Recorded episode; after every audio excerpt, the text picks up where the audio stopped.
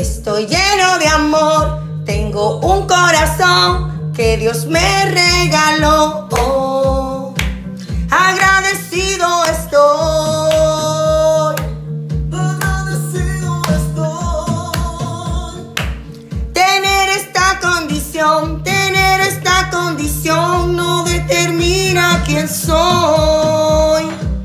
Acéptame como soy.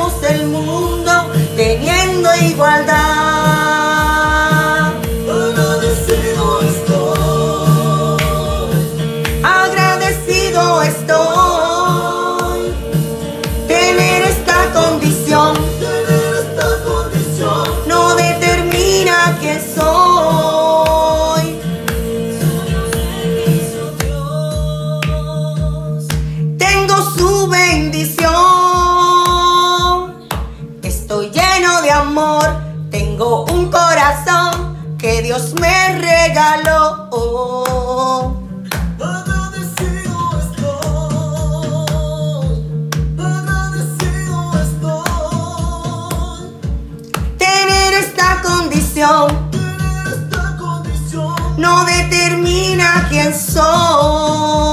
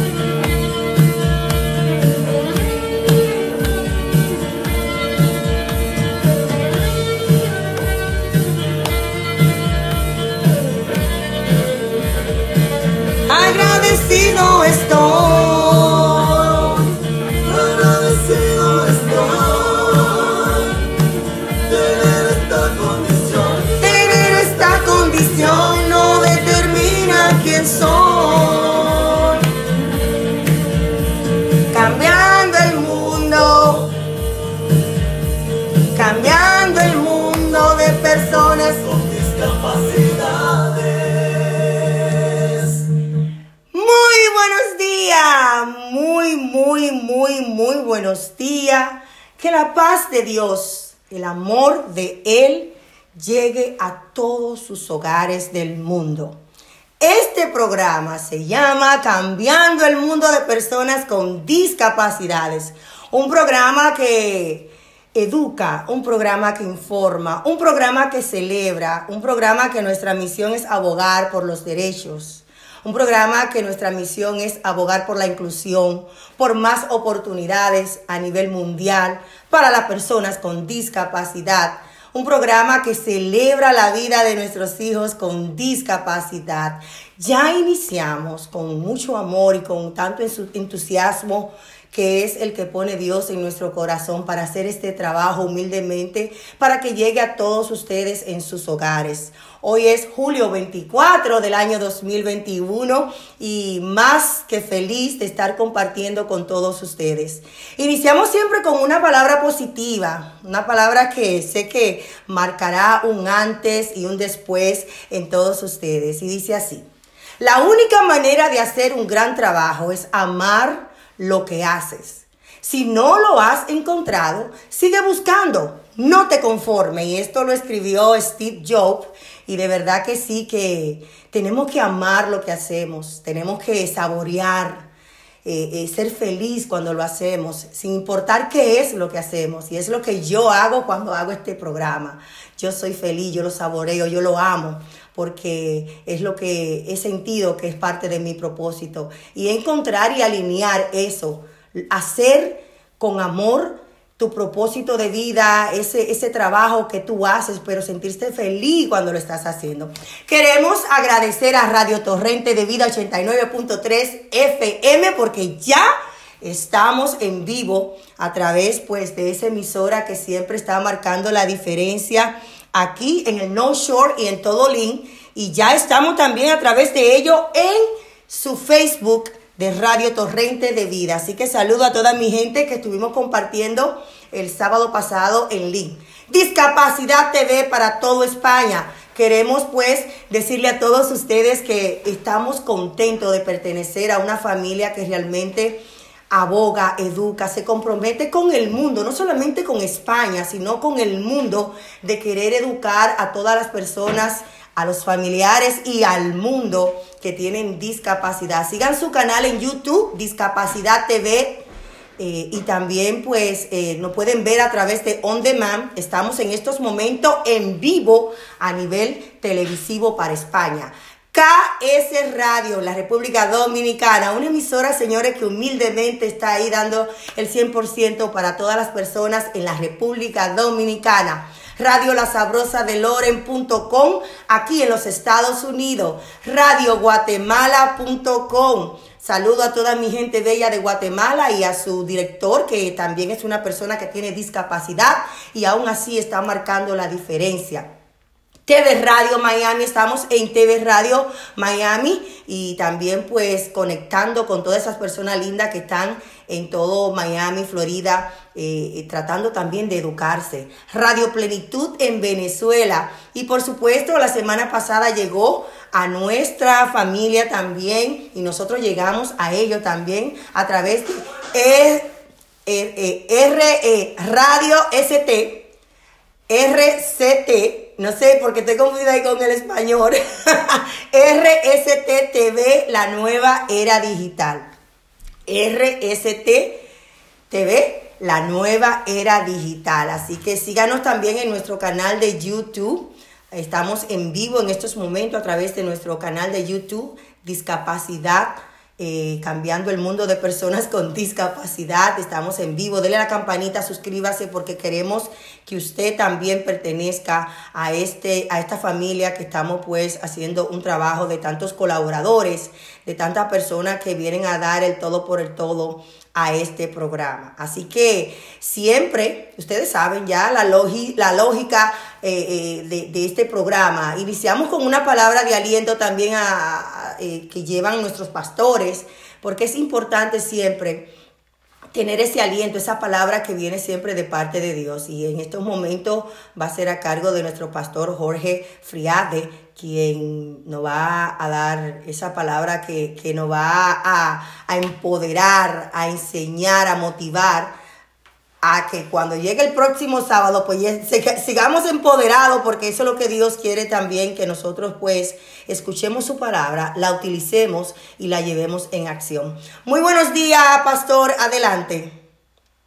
Muy buenos días Raquel, a toda la audiencia a lo largo de América y del mundo. Les saluda el pastor Jorge Friade desde Montevideo, Uruguay, deseándoles lo mejor, deseando que tengas un día realmente maravilloso. ¿Sabes por qué? Porque eso es lo que Dios quiere para ti.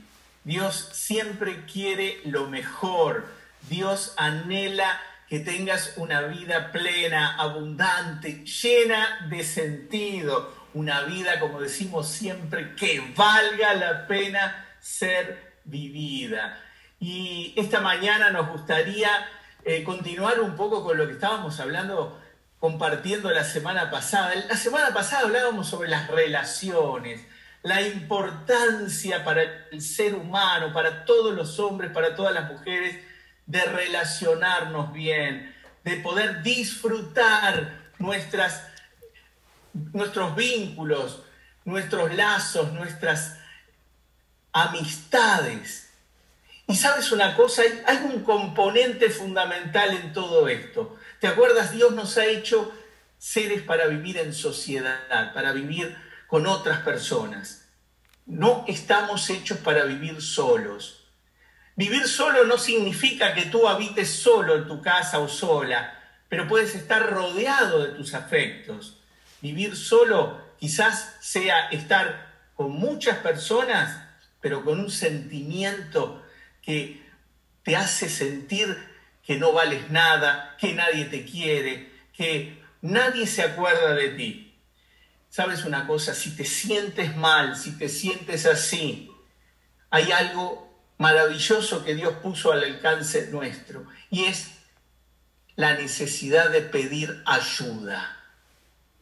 La necesidad de pedir ayuda. Y sabes una cosa, pedir ayuda no es una debilidad como lo pintan algunos, es una auténtica fortaleza. Es algo maravilloso porque tú estás demostrando a Dios y a los demás que quieres vivir esa existencia plena. Y pedir ayuda es algo de ida y vuelta, es algo que todos necesitamos, pero que también todos podemos llegar a dar. Así que te recuerdo la palabra de Jeremías capítulo 33, versículo 3 dice, clama a mí y yo te responderé. ¿Te das cuenta? Clama a mí, te dice Dios, y te enseñaré cosas grandes y ocultas que tú no conoces. Puede llegar a ser cómo vivir esa existencia que valga la pena ser vivida. Y cuando clamamos a Dios, cuando le pedimos a Dios con fe, con confianza de que Él nos va a escuchar y nos va a responder, la gran mayoría de las veces lo va a hacer a través de otras personas, a través de hombres y mujeres como tú, como yo, que estamos dispuestos a servir, que estamos dispuestos a dar lo mejor por el otro. Jesús dijo, pidan y se les dará, busquen y encontrarán, llamen a la puerta y se les abrirá, porque el que pide recibe, el que busca encuentra, y al que llame a la puerta se le abrirá. Pero sabes una cosa, necesitamos aprender a pedir ayuda. Es algo que muchas veces en nuestras culturas, en nuestras sociedades, no nos han enseñado desde pequeños. Y nosotros como padres tenemos que encargarnos de eso, tenemos que encargarnos de mostrarles a nuestros hijos que siempre tienen que estar dispuestos a buscar esa ayuda, ese consejo sabio, prudente, inteligente, porque todos necesitamos de todos todo el tiempo. Por eso, recuérdalo bien, Dios nos ha puesto al alcance del otro, nos ha puesto próximos, cercanos a las otras personas, para que podamos servirnos mutuamente. Qué maravilloso que es tener siempre la posibilidad de contar con alguien para ayudarle, para servirle. No estás solo, no estás sola. No escuches al que no debes escuchar. Recuerda, no hay nadie tan fuerte que pueda hacerlo solo, ni nadie tan débil que no pueda ayudar. Reconoce la necesidad de pedir ayuda a personas sabias, prudentes, cuando te encuentres ante situaciones delicadas, complejas o para no caer en ellas. Y yo te aseguro, querida Raquel, que si ayudo a una sola persona a tener esperanza, no habré vivido en vano. Qué lindo mensaje, buscar ayuda. Especialmente para esos padres que tienen hijos con discapacidad especialmente para aquellas personas que tienen cualquier tipo de discapacidad que le impide pues hacer su día a día. Es de humilde buscar ayuda, pero más importante buscar ayuda de nuestro creador, pedir que Él sea que nos guíe, pedir que sea Él que nos dé ese discernimiento que necesitamos para nosotros pues seguir adelante con nuestro propósito de vida. Buscar ayuda es de personas fuertes, no de débiles. Buscar ayuda es ser, eh, presentarnos con humildad y ser sabio, porque a veces Eh, como decía Sócrates, eh, yo solo sé que no sé nada. Cuando pretendemos que sabemos todos, pues entonces ya nadie nos va a ayudar porque somos genios, sabemos todo y podemos resolverlo todo. Entonces vamos a presentarnos con humildad, eh, escuchando la voz de los sabios, escuchando la voz de Dios, porque todos de una u otra forma necesitamos ayuda. Así es, así es, querida Raquel. Por eso para todo, toda la audiencia que, que nos está escuchando en todo el mundo, decirles, cuenten con nosotros, estamos para servirles. Jesús dijo, yo he venido para que tengan vida y para que la tengan en abundancia. Como decías tú, esta vida es también para disfrutarla con las bendiciones que nuestro Dios nos da cada día, cada semana. Así es, así es. Muchísimas gracias. ¿Cómo podemos conectar con usted, pastor, eh, neurocoach? eh, tiene su programa de radio allá en Uruguay también que lleve esa palabra. ¿Cómo podemos conectar con usted? Pueden googlear Jorge Friade y me van a encontrar. Y como les, les digo siempre, estoy las 24 horas del día, los 7 días de la semana, los 365 días del año para servirles. Gracias Raquel de corazón a corazón y gracias por ser una posibilidad en la vida de tantas y tantas personas a lo largo del mundo. Excelente, excelente. Muchísimas gracias. Gracias por esas palabras siempre que nos da, esa palabra de aliento, esa palabra que nos fortalece. Y hoy tan importante, buscar ayuda. No estamos solos, del Creador, pero también de todas las personas que nos rodean. Y es lo que yo siempre hago, buscar ayuda de todos estos colaboradores. Así que muchísimas gracias. Estamos, estamos para servirles. Amén, amén. Ahí estuvo el pastor Jorge Friade, que siempre viene con una palabra alientadora para todos nosotros, una palabra que nos motiva y nos dice sí, sigue adelante, pero busca ayuda, porque es importante buscar ayuda. Quiero inmediatamente darle la bienvenida a la licenciada en educación especial. En estudio, pues también ha tenido estudios en psicología infantil. Ella también es gerente educativa, tiene un diplomado en neurodesarrollo y es coach de familia certificada. Ella es Ana Andreata Ítalo, quien estará con nosotros hoy hablando de un tema muy importante, como todos los temas que se hablan aquí, de suma importancia para el mundo. ¿Cómo, ¿Cuáles son los síntomas y las alertas en la primera infancia de nuestros hijos con autismo? Vamos a darle la bienvenida a Ana. Muchísimas gracias por acoger este llamado. Hola, muy, muy buenos días. Un gusto para mí acompañarlos. Gracias por darme la oportunidad. Gracias por la invitación porque creo que escuchando un poquito al pastor, eh, siendo vínculo de ayuda a los padres que lo necesitan, es una ventana que tiene Raquel espectacular. Así que gracias por permitirme unirme a tu grupo. Gracias a ustedes porque este programa sin ustedes no es posible. Yo simplemente soy el canal que lleva a estos profesionales, a estas personas con discapacidad que vienen a hablar de su testimonio, a seguir empoderando y educando al mundo.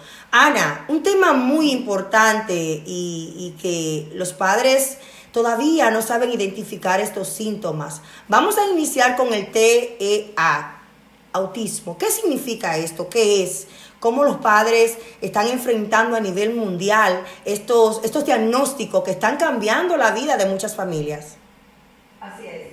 Fíjate que cuando comenzamos planteando la serie de encuentros que vamos a tener, cuando te decía que para mí era muy importante comenzar hablando de los síntomas más básicos, ¿sí? Son los signos que nos hacen los alertas para que después podamos hacer un abordaje integral de este chiquito los niños comienzan a dar signos de alerta muy importantes desde técnicamente visibles a partir de los 5 o 6 meses de edad. Anteriormente habíamos hablado de que había que esperar hasta los 3, 4 años para dar un diagnóstico certero. Sin embargo, ahora es casi, casi que predecible a partir de los 6 años de, perdón, de los seis meses que podemos comenzar a hablar de signos significativos de alerta.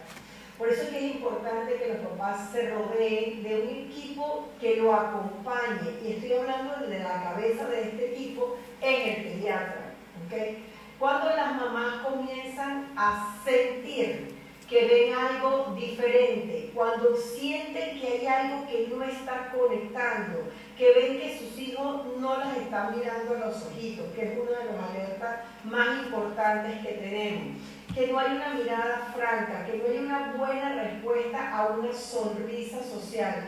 Coméntenselo al pediatra, él debería ser la puerta de entrada en niños tan pequeños. Y literalmente si no consiguen ese esa escucha de parte del pediatra, cambien de pediatra. Porque esa percepción materna, esa percepción paterna, porque también los papás tienen mucho que decir acá, ¿okay? es sumamente importante y tiene que ser valorado por el personal de salud. Muchos dicen, no, es que hay que esperar un poquito, no, no, no hay que esperar que crezca, no, eso se le va a pasar. Y perdemos muchísimo tiempo en favorecer ese desarrollo de que además la neuroplasticidad nos acompaña, es decir, ese cerebrito fresco, ese cerebrito tierno, ese cerebro en proceso de formación que con una intervención adecuada pues podemos minimizar muchos de los signos de que nos da el autismo y podemos hacer un chico mucho más funcional que esperar a más adelante. Ana, hablaste de un tema muy importante, que esa intuición maternal, que toda madre, señores, que tenga esa intuición, sígala, porque siempre tenemos ese segundo eh, eh, pensamiento, esa segunda duda que nos dice, no, busca ayuda si el doctor no te quiere eh, acompañar a esas dudas que tú tienes. Cambie de pediatra. Pero también hay una pregunta que me está haciendo una madre ahora y me está diciendo que ¿Qué realmente es lo que pasa en el cerebrito de esa persona? Eh, siempre asocian el autismo con un rompecabezas y me, puse- me quise poner de este lado está, me- de este lado está, me quise poner el signo de, de- del rompecabezas del autismo. ¿Por qué asocian el, el rompecabezas de colores con el autismo y por qué asocian el cerebro de un niño con multicolores? Fíjate que ese fue un símbolo que se utilizó un tiempo y están tratando de cambiarlo porque Sí. pareciera que es que las piezas no encajan, ¿ok? O que yo tengo que encajarlas. En este momento hay estudios científicos muy serios donde se está comenzando a entender el funcionamiento del cerebro y hay bases que tienen que ver con hormonas, con neurotransmisores, con el organismo en líneas generales y que está presentando un funcionamiento diverso. ¿ok?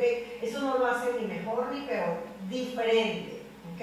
Entonces, cuando comprendemos que tenemos un cerebro que está funcionando diferente, por ejemplo, con su desarrollo del prefrontal, que es donde básicamente se trabajan las emociones, y se han hecho estudios de este, científicos, clínicos, médicos, donde demuestran que tenemos que, las personas que, que, que manifiestan el trastorno del espectro autismo tienen una formación craneal diferente, orgánica del cerebro diferente. Eso no significa que no son seres humanos, son, no viven en otro planeta, viven en este planeta, solamente que ven esa realidad diferente. ¿ok?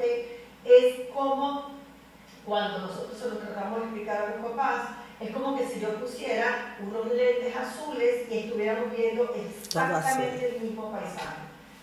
Simple, ponte los lentes verdes, azules, rosados, el color que tú quieras. El paisaje es exactamente el mismo. Yo estoy parada al lado tuyo, solamente que lo percibo en un color diferente. No me hace mejor ni peor persona que tú. Lo veo diferente. Cuando comprendemos la diversidad, ¿ok? pasamos al respeto de la persona. Entonces, ¿qué ocurre en este momento cuando tenemos a estos chiquitos muy pequeños comenzando a darnos estos alertas y los papás lo perciben? Porque es el principal enlace de entrada que es la pediatría y la pediatría debe hacer esa derivación. Pero los papás son los principales protagonistas del desarrollo de sus hijos. Mira que la pandemia nos ha enseñado que como nunca los papás volvieron a empoderarse de su posición y de su rol en la educación y crianza de los niños.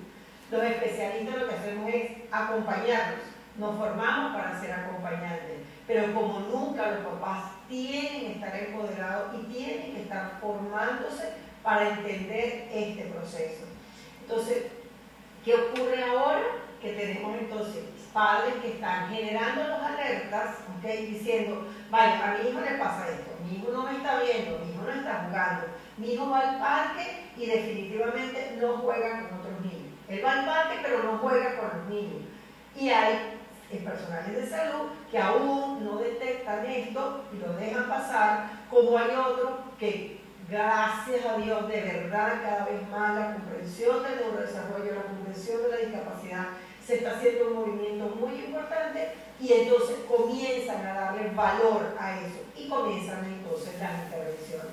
Pero prestarle atención a, esa, a esos alertas simples del neurodesarrollo forman la, la diferencia total. Yo creo que yo estoy sumándome a esa eh, eh, situación que se está planteando de que no este rompecabezas no simboliza algo que le falta a ellos. Y yo me lo pongo también y estoy totalmente de acuerdo porque yo me lo pongo como símbolo, que ese rompecabezas soy yo, que debo de encajar en su mundo, no ellos en el mundo de nosotros, para romper esas barreras, para crear más programas, para tener programas como este que plantean eh, esta- estas circunstancias, estas, estos, eh, eh, estas condiciones y cómo podemos aportar ese granito de arena para poder cambiar el mundo de ellos, para mostrarle un mundo mejor. Entonces, estoy, estoy totalmente de acuerdo. ¿Cómo los padres identifican estos síntomas? ¿Cómo si de repente mi hijo está mostrando síntomas de autismo eh, ya a temprana edad en mi hogar? ¿Cómo yo empiezo a ver estos síntomas? ¿Y cómo puedo yo visualizar y decir, no, no, no, espérate, esto, esto no es normal, esto es algo que, que requiere atención? Mira, una de las, hay tres cosas que, que marcan muchísimo este, la condición. Una tiene que ver con la interacción social, es básicamente donde más fácil nos damos cuenta. Los chicos, el ser humano per se es un ser humano social, es individual pero social. Nosotros pertenecemos a tribus, basta nada más mirar la prehistoria. Nosotros pertenecemos a tribus, por lo tanto nos debemos sentir bien. No necesito estar feliz, no necesito estar happy, alegre todo el día porque pertenezco a una tribu, pero me debo sentir bien estando con mis padres. Cuando nosotros comenzamos a ver a nuestros hijos que están, pero no disfrutan estando con los padres, eso es un signo de alerta. Lo comenzamos a ver con los hermanitos si los tienen. Lo comenzamos a ver en la interacción con los juguetes en casa, que prefieren estar jugando aislado, que hacen siempre los mismos juegos y que no, es difícil sacarlo de su zona de confort para enfrentarlos a cambios importantes. Entonces, miren la interacción social. Eso es algo sumamente importante. Lo otro que marca mucho es la conexión a través del lenguaje. Yo puedo tener chicos que tienen dificultades de lenguaje, lo que no significa que tengan el trastorno del espectro autismo, pero una de las cosas es la comunicación. Es decir, el ser humano se comunica no solamente a través de la palabra, lo comunicamos también a través de los gestos y también ¿okay? con este lenguaje corporal que transmitimos. Y los chicos que presentan trastorno del espectro autismo les cuesta mucho utilizar el lenguaje en líneas generales para comunicar, sobre todo lo que tiene que ver con necesidades y emociones. Entonces, es muy fácil que los veamos utilizando más un lenguaje corporal que un lenguaje expresivo, es decir, la palabra para comunicarse. Y lo otro que tiene que ver es este contacto visual franco, es decir, esto que, y, y es un, es un experimento que les encanta mandárselos a hacer a los papás cuando uno habla de contacto visual franco, tengan la oportunidad cuando tengan a una persona enfrente, esposo, hermano, primo, mírense en el entreceja, ¿sí? Y no miren a los ojos. Esa sensación de que me estás mirando pero no me estás viendo es la mirada perdida que podemos tener cuando uno trata de hacer contacto en visual con los chiquitos que presentan autismo. Entonces, hablamos de chiquitos, pero lo vemos también con los adultos. ¿okay? Esa mirada evasiva de no querer mirarte, de no querer conectar, porque eso implica además conectar con las emociones. Porque cuando yo te veo a la cara, necesariamente ocurre, ¿sabes? Esa conexión que me cuesta, que me cuesta. Puedo tener chicos muy inteligentes. ¿ok? La condición del trastorno del espectro autismo no tiene nada que ver con su capacidad cognitiva. Tenemos afortunadamente en el mundo bastantes demostraciones de personas que, que están dentro del trastorno del espectro autismo y que tienen unas capacidades cognitivas interesantísimas. Así que no subestimen la inteligencia.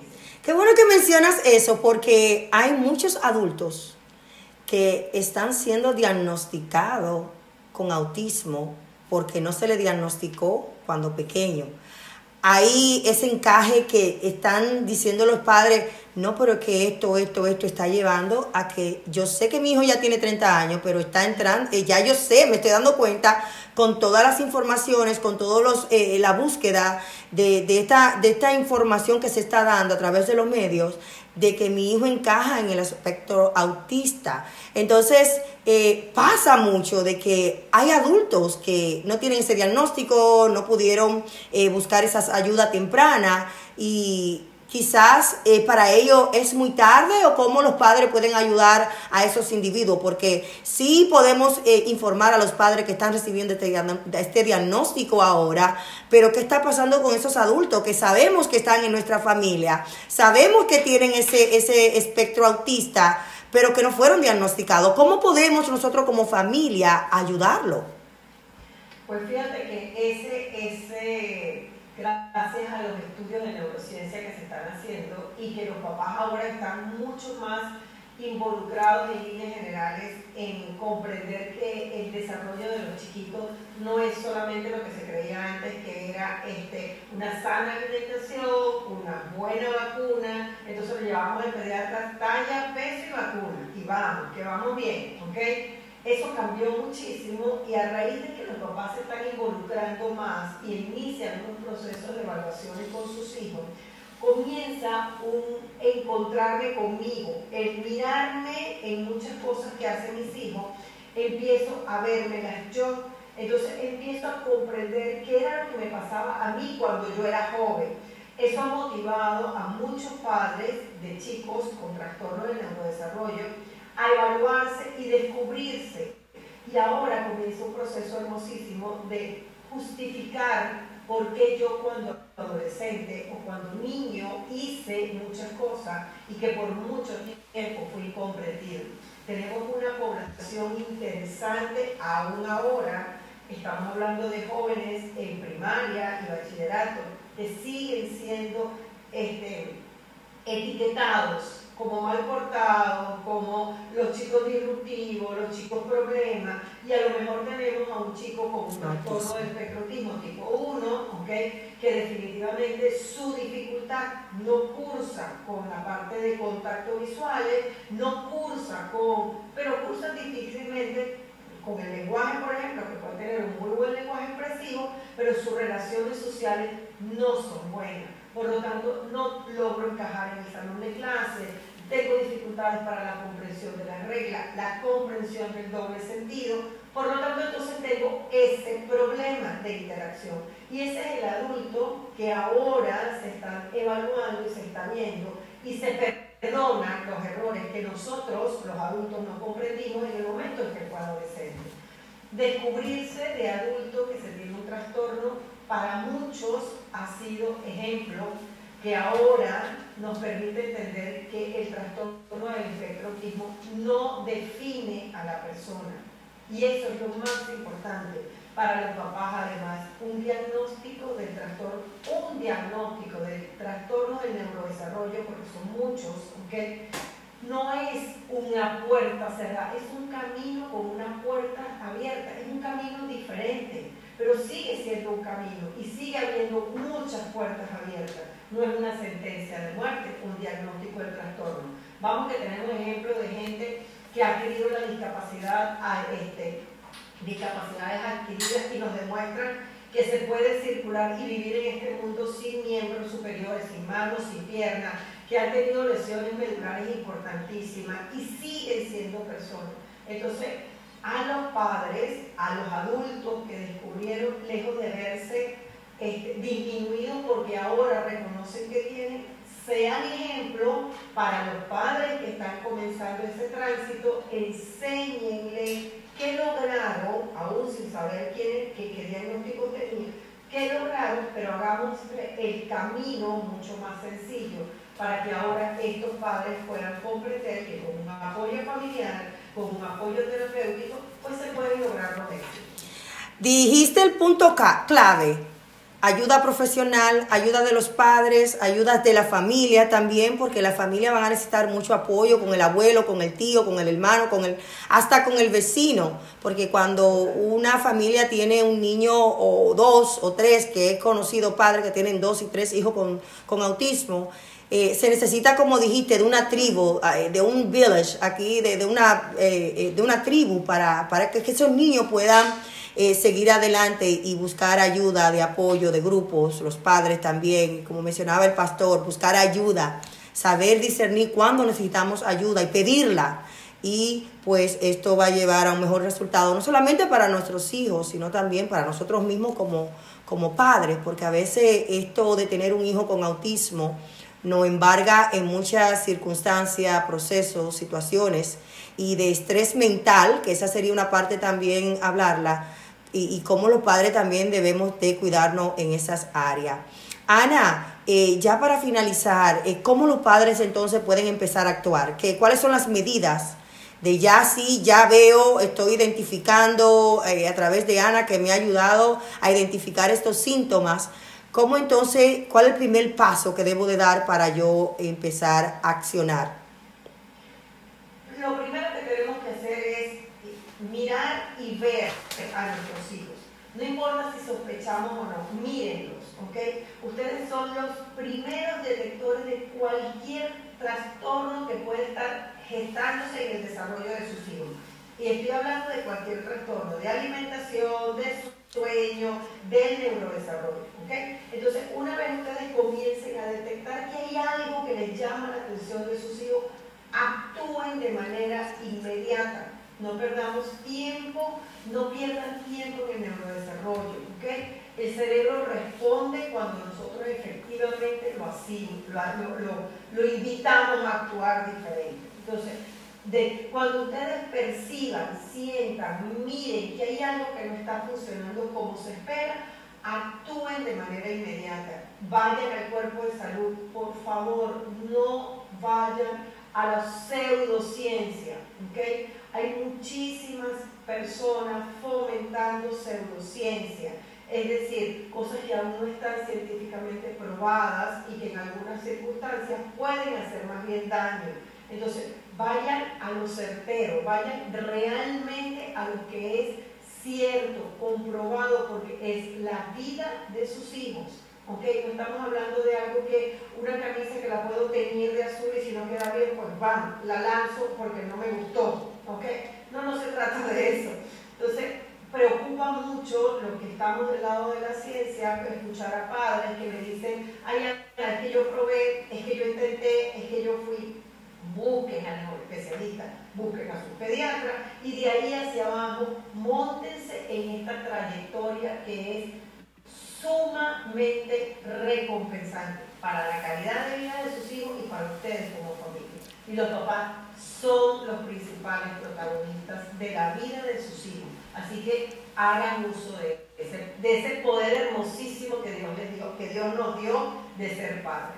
Ana, ¿cómo podemos conectar contigo a través de las plataformas digitales? ¿Cómo podemos tener asesoramiento contigo si lo da? Súper, gracias. Eh, mi cuenta de Instagram es Ana Andreata, Ana con dos N, Andreata con dos T, tal cual está en, en pantalla ahora. Pero igual como dijo el pastor, si googleas mi nombre lo vas a conseguir. Ana con dos N, Andreata con.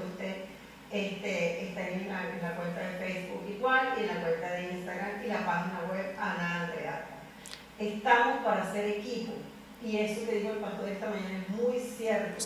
No están solos, hay unas redes interesantes. En cualquier parte del mundo hay redes que nos acompañan. Caerse, llorar, levantarse, protestar, sentirse mal, levantarse de vuelta y seguir es lo que haría cualquier padre. Ustedes forman parte del grupo de padres. O sea, no son extraterrestres, son padres. Y si necesitan ayuda, pídenla, no pasa nada. Para eso están, para eso vemos profesionales que estamos dispuestos a acompañarlos. No digo 24/7, como dijo el pastor, ni 365 días, pero sí estamos. Estamos porque para eso nos formamos. Entonces, pidan ayuda, pídanla y van a ver que hay un montón de gente por detrás que estamos para eso. Es de sabio pedir ayuda. Así con esto, pues quiero eh, agradecerte, Ana, por esta intervención tan importante, sabia y educadora y sobre todo, pues, empoderadora para los padres. Gracias por este tiempo. Gracias a ti, gracias por la invitación y la primera de muchas, ¿vale? Amén. Amén. Muchísimas gracias, señores. Quiero agradecer a Vecina Beauty Supply, quien tiene sus localidades en Lynn, Jamaica Plain, Roseberry, Lawrence y en la Broadway. Ellos están en el teléfono 978-557-0090. Vecina Beauty Supply, donde la belleza comienza. Y por supuesto, a WeCare 365 es un programa que te ayuda pues a cuidar a ese individuo que está en tu casa y que tú necesitas pues esta, eh, este extra support económico para seguir adelante. Llame a Arelis Gómez al 508-562-1294. Señores, y queremos darle la bienvenida a este apoyo que tiene este, este programa, a, gracias a Pollo Centro. Pollo Centro, señores, son los mejores pollos de Loren y no es porque se están anunciando, porque realmente son unos pollos que saben riquísimo. Ellos tienen sus sucursales en la Broadway, tienen también su sucursal en Lawrence, en la, en, en la Broadway, y también en Haverhill y en South Lawrence. Ellos están en el teléfono 978-258-5427. Gracias a sus propietarios que acogen este programa para darle apoyo y nosotros pues seguir haciendo esta labor que Dios nos ha encomendado. Vamos a darle la bienvenida, una secuencia del tema que estamos hablando. Vamos a darle la bienvenida a nuestra psicóloga Francina Paniagua, quien ella también es, eh, tiene experiencia en trabajar con niños con autismo. Y ella hoy nos va a hablar de un tema que también viene a tener una secuencia del tema que estaba hablando Ana, que era cómo escoger un buen colegio o una buena escuela que ofrezca los programas para nuestros hijos con autismo. Muy buenos días, Francina. Muy buenos días, adelante.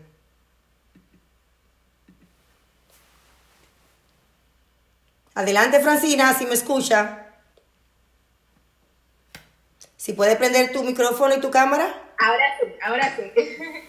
Hola, muy buenos días a todos. Gracias, Raquel. Gracias a Dios por esta oportunidad. Y los padres con niños con TEA, en general todos los padres con un niño, una persona con discapacidad, deben de sentirse feliz porque y apoyado, porque eso es lo que precisamente estamos haciendo en este programa, cambiando el mundo y diciéndole a ustedes familia que no están solos y para eso estamos. Y Ana, de verdad, eh, somos un equipo, eh, somos un equipo en colaboración para todos ustedes, familia. Y no, y aunque- a todo el mundo. Y aunque no lo crean las personas que están ahí detrás de, de estos monitores, de estas eh, eh, plataformas digitales, de la radio, es un, una- un complemento que todos hacemos porque aprendemos todo de uno y las otras y los otros que están aquí colaborando en este programa.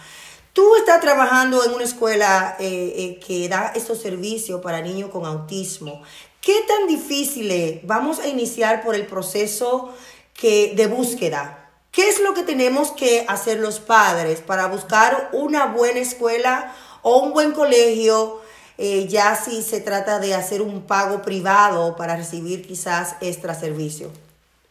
Ok, sí, eh, yo trabajo como directora del Departamento de Atención a la Diversidad. Yo trabajo en un colegio ordinario que hace inclusión educativa. Entonces los padres acuden a nosotros y el protocolo, lo primero que deben hacer ustedes, padres con niños con eh, discapacidad, en este caso con TEA, es buscar un colegio que verdaderamente se adapte a la necesidad del niño un colegio que tenga una estructura, que tenga un departamento de atención a la diversidad. No es lo mismo ir a un colegio ordinario que diga, sí, yo te puedo tener a tu niño eh, es bien recibido aquí, pero no tenga ni cuente con los recursos y estrategias necesarias para recibirlos. Hay muchos colegios que sí y escuelas que quieren que los niños estén y que sean parte, pero eh, para tener un niño con una necesidad educativa especial, que así le llamamos, cuando el niño necesita un apoyo, ya sea por todo el tiempo que va a durar en la escuela, un apoyo, estrategias, recursos, eh, entonces, eso es lo ideal, que el padre se enfoque en que el colegio tiene que atender la necesidad del niño de acuerdo a, a sus necesidades. El niño necesita... Eh, enfocarse los padres que sepan que eh, no solamente un enfoque académico, sino de actividades motrices, verbales, cognitivas, afectivas. Los niños con TEA, como bien lo dijo Anna, es un sinnúmero de, de afecciones que tiene y que deberían ser atendidas y si, si se intervienen a tiempo, entonces vemos los resultados. El colegio de eso tiene que, que tener eh, dominio. Entonces, es lo primero, que el padre busque ese colegio que tenga esa estructura, una estructura de acuerdo a la necesidad eh, educativa del niño. Mira, mencionaste un tema muy importante y es que los padres, que los padres sepan buscar que sus hijos van a recibir la verdadera eh, apoyo, el verdadero apoyo, los verdaderos programas, no solamente estar por estar. Y a eso pues conlleva tener una inclusión en todo lo que se refiere del programa, del currículo que vaya a ofrecer ese colegio. Para aquellos padres que no saben qué significa una inclusión, vamos a desglosarle qué es una inclusión eh, y, y cómo esto se viene de la mano cuando se trata de una inclusión pues educativa. Eh, bueno, eh, la inclusión, educación inclusiva es el modelo que busca atender todas las necesidades del niño en base a el currículum, el diseño curricular eh, del niño, sin importar su edad. La edad es importante, o sea, para incluir a un niño en un colegio, tiene que estar con sus iguales. Puede que cognitivamente tenga, un ejemplo, si está en primer grado el niño, eh, la edad para el niño estar en primer grado es la que debe, pero algunas veces en otros colegios dicen, no, como él no tiene eh, eh, las herramientas, vamos a ponerlo en kinder, porque académicamente es el, el nivel que le corresponde, pero eso no es inclusión. Inclusión es que el niño esté con sus iguales en el colegio y que sea parte de, esas habilidades sociales y aprenda de esos otros niños. Entonces, la inclusión es esa, es un modelo que busca que busca atender la necesidad del niño en un colegio ordinario y que él sea eh, parte de, ese colegio, porque la educación es un derecho, no es un deber, es un derecho. Todos los niños necesitan eh, una educación necesitan ser atendidos y en el colegio los niños aprenden muchísimas habilidades, eh, solo que deben de, de, buscar bien ese colegio que atienda esa, esa diversidad. ¿Cuáles serían las, las, eh, eh, eh, la red flag, las banderas rojas? Que un padre a la hora de buscar un colegio inclusivo o un colegio o una escuela que ofrezca, entre comillas, los programas para nuestros hijos, pero que tener esa intuición también de padre cuando vamos a la escuela. ¿Cuáles serían esas, esos eh, eh, síntomas, podría decir, esas eh, banderas rojas que los padres pueden encontrar en esas escuelas que te digan, no, no, no, no, como que aquí no siento que mi hijo debe de estar? Bueno, que no tenga un departamento de atención a la diversidad, que esté dirigido por una psicóloga o un orientador. Obligatoriamente en el colegio debe de, de, estar esa persona que te va a apoyar y ese es el psicólogo o el orientador en dado caso. Tiene que obligatoriamente ver una persona de salud mental en el colegio. Y las aulas, ¿cómo, cómo deberían de estar las aulas eh, preparadas para esta, esta persona? También, bueno, nuestros niños con TEA son muy visuales, entonces el colegio, desde, desde que tú vas a un colegio inclusivo, tiene que haber pictogramas en la pared. En ¿Qué, son, ¿Qué son pictogramas? Porque acuérdate que estamos eh, trabajando con padres y tenemos que desglosar esos significados para que ellos puedan okay. entender. Pictogramas, ¿qué es? Son imágenes que como sabemos nuestros niños son visuales, nuestro niño tiene esa área eh, desarrollada y aprende viendo, entonces nuestros niños, si aún no tienen la comunicación eh, verbal, entonces tenemos que de alguna otra forma ayudarle en esa comunicación alternativa, entonces ponemos en los centros educativos, un colegio inclusivo debe de tener eh, fotos, imágenes del dónde está el baño, dónde está el aula, dónde está el patio, dónde está la dirección, dónde están los recursos. Entonces, el colegio inclusivo debe de estar lleno en todas las áreas, claro está, no, eh, porque hay muchos distractores también que pueden desviar la atención del niño en las aulas, también tenemos que tener cuidado con eso. Si, hay, si tenemos un colegio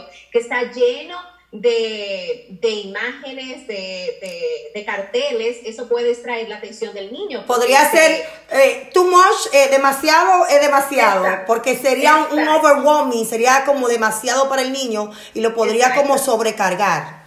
Entonces lo necesario es las imágenes de lo que el niño va a utilizar en las rutinas diarias. Un ejemplo, su horario visual es ideal que el padre, ah, el plan que tenga el niño sea en base a un horario, un horario que el niño pueda seguir a, de acuerdo a sus necesidades, pero tiene que estar todo bien rotulado y identificado con imágenes. Eso y, es ideal también y que tenga, eh, bueno, eh, ya dije, el Departamento de Atención a la Diversidad creado imágenes, eh, bueno, también recursos, otros recursos que serían extras, psicólogos, eh, terapeutas que vayan y asistan al niño en el colegio. Un Eso personal totalmente preparado. Sí, sí, para, para que bueno, los colegios inclusivos es todo un, bueno, un gran esquema, pero se puede. Es importante que los terapeutas puedan darle eh, de, de, esa, de esas terapias que los niños necesitan dentro eh, del, del, aula. Puede ser. ¿Y qué Eso pasa? ¿Qué pasa cuando el colegio te ofrece mitad inclusión, ya que estamos abordando el tema de la inclusión a nivel educativa en las personas que tienen autismo? ¿Qué pasa cuando el colegio o la escuela te ofrece mitad inclusiva y luego pues no, en este programa él no puede estar porque él no es capaz o porque él no puede, qué sé yo, eh, manejar las computadoras o porque quizás este programa no, no estamos preparados? ¿Qué el padre tiene que hacer en ese caso?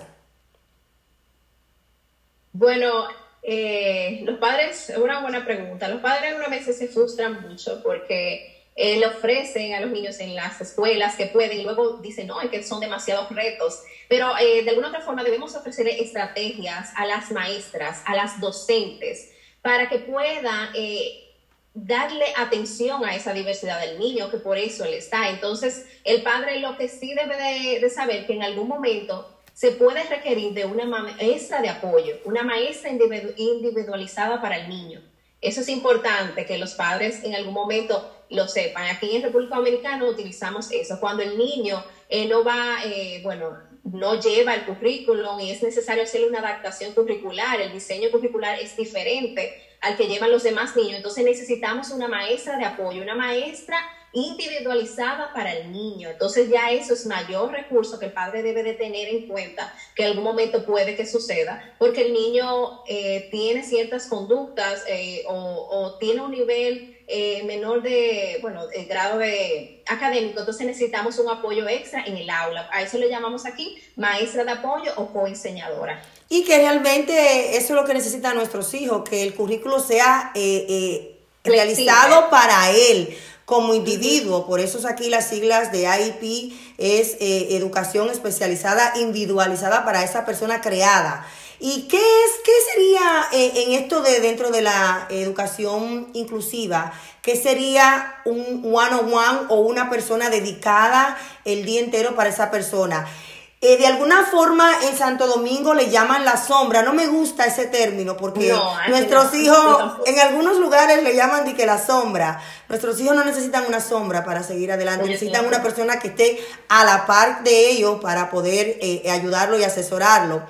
¿Qué es una persona que esté con ellos el día entero, un one on one o, o una persona eh, asesoradora de ellos?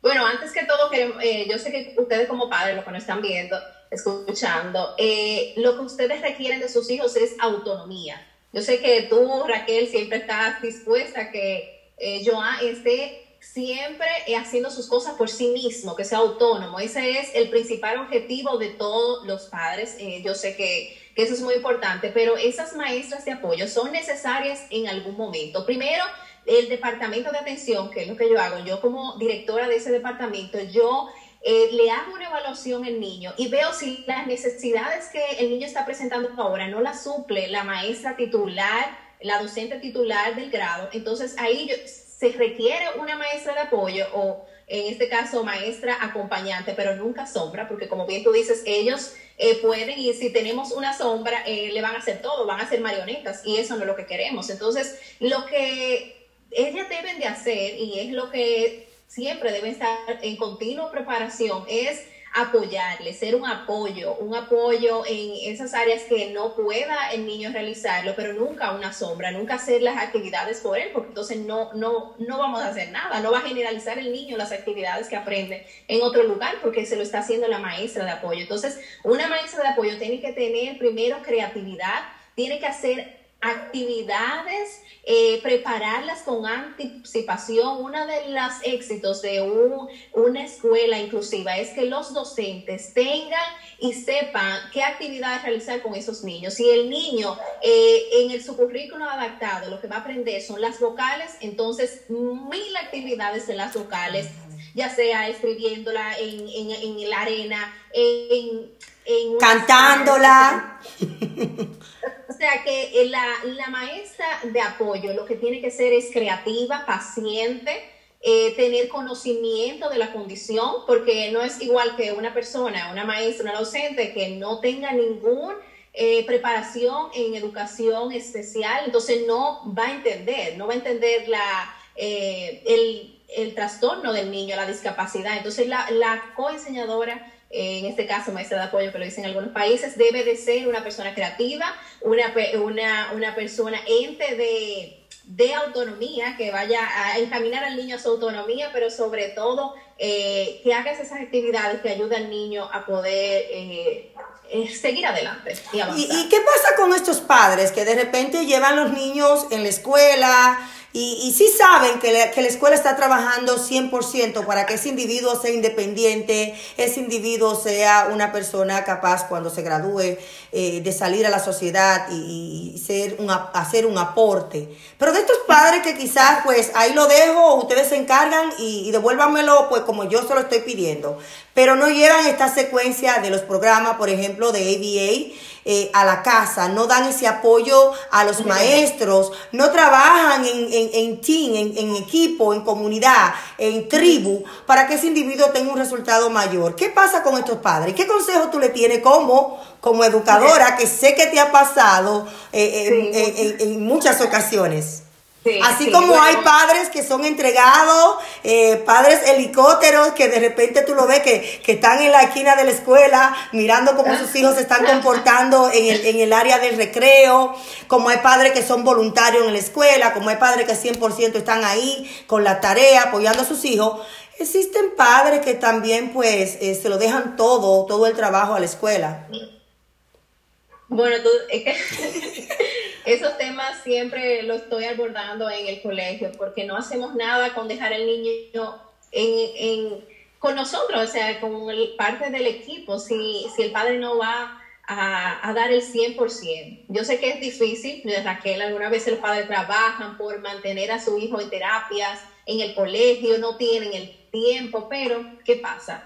Ni- estos niños con eh, esta discapacidad necesitan el tiempo, necesitan esa perseverancia de los padres y siempre les digo, es un trabajo en equipo, un trabajo multidisciplinario, casa, familia, terapia. No hacemos nada con una de las partes porque la mesa tiene cuatro patas. Si una de las patas está coja, entonces eh, no se puede comer, va, se va a caer. Entonces así va a pasar con el niño. Es necesario que los pilares de, y, y tan esencial que es casa, ese apoyo, esa empatía, ese amor, para que las conductas se puedan generalizar. eh, tiene el padre que ser apoyo. Entonces yo le digo que se acerquen, si no tienen la estrategia, que se acerquen a la psicóloga, se acerquen a la directora del colegio, le digan, mire, por más que yo puedo, eh, no, no logro conectar con mi hijo, no logro eh, hacer las tareas, porque es muy difícil con estos niños con eh, una, necesidad educativa especial, realizar tareas en la casa, porque ellos también se comportan diferente en la casa que en, el colegio, yo entiendo a los padres,